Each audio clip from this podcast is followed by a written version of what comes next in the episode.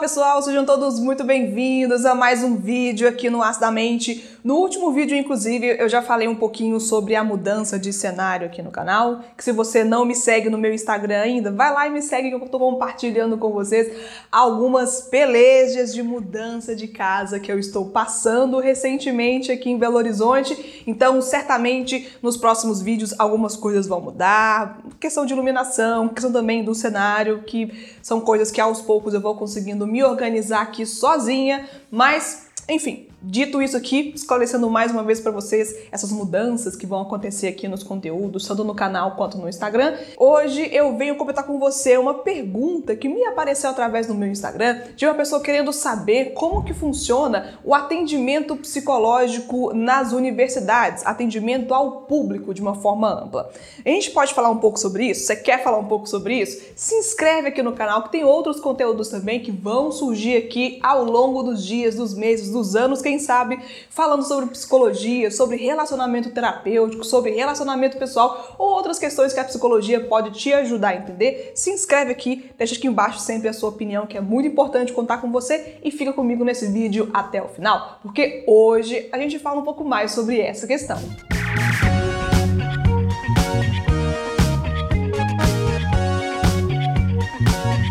Hoje a temática é sobre atendimento terapêutico em universidades prestados por alunos, alunos de graduação ou até alunos de pós-graduação também, que eu já sei que acontece. Vamos falar um pouco mais sobre isso?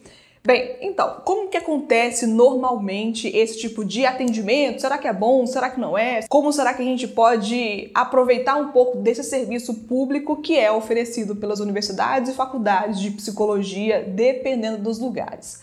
Olha, a minha informação sobre esse tipo de atendimento vem também da minha formação acadêmica, que até onde eu sei, todos os alunos de psicologia em algum momento precisam estar em contato com a psicologia clínica através de estágios obrigatórios.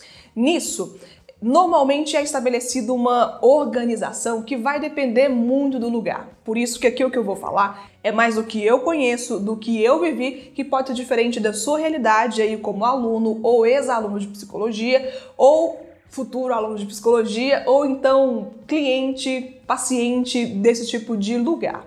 A minha informação de onde eu venho, de onde eu estudei aqui em Belo Horizonte, é que tem-se ali uma espécie de cadastro de fila de espera para a população da cidade, no caso aqui de Belo Horizonte toda, que as pessoas podem se candidatar a serem atendidos pelos alunos de graduação e de pós-graduação daqueles lugares. Claro que também depende um tanto da demanda, da quantidade de pessoas que tem na fila, que aí já tem um tempo de espera que depende de cada lugar, tem que existir um pouco de paciência também da pessoa e também um pouco mais de paciência, porque o atendimento vai ser feito por aluno, não vai ser um atendimento feito por alguém que já está no mercado há algum tempo, alguém que já tem uma experiência, mas isso não quer dizer que é um serviço ruim, tá, gente? Não é isso que eu quero dizer. É um serviço bom para as duas partes, tanto para o aluno que quer aprender, tanto para o cliente, paciente que na clínica aparece pedindo ajuda para alguma questão pontual.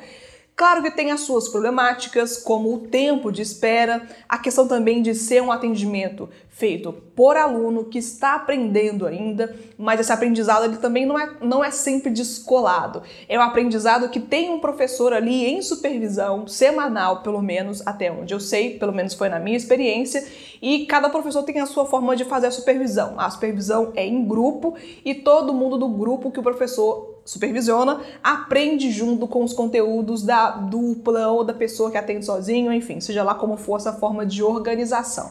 E aí o setting terapêutico normalmente é muito parecido. Onde eu estudei, tinha clínicas para pacientes infantis, por exemplo, crianças e adolescentes. E aí a sala, ela tem que ser toda diferente, assim como é na clínica particular depois de formado também. Tem que ter o setting específico para cada tipo de paciente. Se for um atendimento com pais, por exemplo, uma situação com criança, adolescente, os pais eles participam, assim como no atendimento de um profissional já formado, não muda muita coisa, é feita ali a anamnese e na minha experiência pessoal, a minha primeira anamnese foi uma situação muito muito difícil, assim, porque tem uma pessoa ali que você sabe que está precisando de ajuda, que confia no seu trabalho, ou minimamente confia no seu trabalho, ou um paciente que precisa de ajuda, a supervisão que tem que acontecer, eu preciso de entender o que está acontecendo ali para passar para o supervisor, para a supervisora. Eu fiz essa dinâmica toda com uma colega ao lado, então são várias pressões, muita coisa na cabeça e certamente eu errei um tanto naquele primeiro momento, o que eu acho que é completamente compreensível, né? E aí eu já ouvi falar que algumas escolas, faculdades de psicologia oferecem um tempo específico para esse atendimento, um tempo ao longo do tempo, né? Um limite, um prazo limite para esse atendimento acontecer. Por quê? Porque os alunos eles estão ali por um tempo definido, um tempo determinado. A gente fica cinco anos na faculdade e muito provavelmente esses cinco anos vão ser lotados de estágios diferentes. Então é um tempo muito curto para a gente ficar ali no atendimento da pessoa. Normalmente a gente trabalha com semestres, né? A cada cinco, seis meses a gente tem matérias novas, estágios novos e vai mudando muita coisa. Então é um atendimento muito mais rápido. Normalmente atendimento de plantão também psicológico, que são atendimentos curtos em uma situação de uma crise específica ou de um momento muito específico, ou então orientação profissional, uma coisa mais pontuada, de um tempo de espaço mais curto e que a pessoa ela tem consciência de que aquele atendimento não vai ser um atendimento feito por muitos anos, por muito tempo. O que pode ser sim um problema, mas que, na minha visão, se é a forma que o paciente, que o cliente tem de acessar a psicologia, não precisa de ser um problema. Se é uma situação que às vezes vai demandar um pouco mais de tempo, pode dar continuidade com outro aluno também, não é um problema. E também, se for possível, depois de algum tempo, se quiser contratar aquele profissional depois de formado, também é uma possibilidade que isso é o que acontece muito na minha experiência de vida, que eu já encontrei aqui alguns psicólogos fazendo isso, atendendo os pacientes na clínica escola de psicologia e depois de formado leva para sua clínica para dar continuidade ao processo e aí já é um outro setting, outro lugar com uma outra estrutura física, mas o atendimento vai ser feito da mesma forma e é claro, o contrato psicológico também precisa ser revisto por questões também financeiras e de forma de atendimento, de horários, enfim. Essas coisas todas que você que já está comigo aqui há algum tempo já sabe muito bem como que funciona. Ai, Ana, mas você indica que eu procure um atendimento em clínica, escola de universidade, gratuitamente? Você acha que é uma boa ideia? Eu acho que é uma boa ideia se for a sua possibilidade, gente. Quem sou eu para falar que é uma ideia ruim? Quem sou eu para falar que não serve, que não é bom, isso vai da sua experiência também. E como eu já comentei aqui em alguns vídeos no canal algumas vezes, é melhor que você tenha o acesso possível para o seu momento do que ficar postergando, esperando o horário ideal, o tempo ideal, o valor ideal, o profissional ideal o ideal para você tem que ser na hora que você precisa. Se você precisa e tem condições de ir até o local, eu não sei agora como que está sendo pela questão do Covid-19, eu não sei, não posso garantir que esse atendimento esteja sendo feito normalmente, se é online, se não é, eu não tenho certeza. Por isso que é importante você procurar informações com os lugares próximos da sua casa ou próximos do seu trabalho. Pesquise, entre em contato, dá uma ligadinha, manda um e-mail ou pergunta se você puder ir lá perguntar como que funciona esse atendimento atendimento, como que é a fila de espera, se existe algum tipo de investimento financeiro, mesmo que seja um valor financeiro simbólico, se informe, procure informações, Vá até o local, dá uma ligada, tire suas dúvidas da melhor maneira possível, porque por mais que seja um serviço gratuito ou a preço social, por mais que seja feito em um ambiente acadêmico, por alunos, por estudantes, você tem todo o direito de tirar suas dúvidas e ser atendido da melhor maneira possível. Portanto, se é a sua condição, se é a sua forma hoje de conseguir ser cuidado, de cuidar da sua saúde mental, quem sou eu, querido, querida, para te dizer que é ruim, que vai dar errado ou que é melhor você procurar uma outra coisa.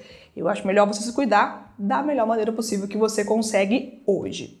E eu tenho vários relatos no meu Instagram e aqui também nos comentários dos vídeos de pessoas dizendo que se maravilharam com os atendimentos com os alunos, que são mais prestativos, que são mais cuidadosos, mais preocupados, porque é claro, né, a primeira experiência, então já vem um tanto de carga afetiva, um tanto de carga emocional, e a pessoa também que está lá te ouvindo, o estudante, a estudante no caso, todo ali preocupado em fornecer um bom atendimento. É claro, gente, eles também estão sofrendo, eles também estão cansados, também estão estudando e aflitos para te ajudar sobre aquilo, mas acredito que tudo com bom senso, com cuidado, com atenção também e com conhecimento técnico e metodológico, o que é que essas pessoas estão procurando na universidade, na faculdade, podem te ajudar a pelo menos começar esse caminho terapêutico, seja com uma orientação, com uma situação pontual, com um plantão psicológico, em um momento de crise ou alguma questão um pouco mais pontual para você, é importante você se cuidar da melhor maneira que você consegue para esse momento. E aí, se amanhã, se no ano que vem, se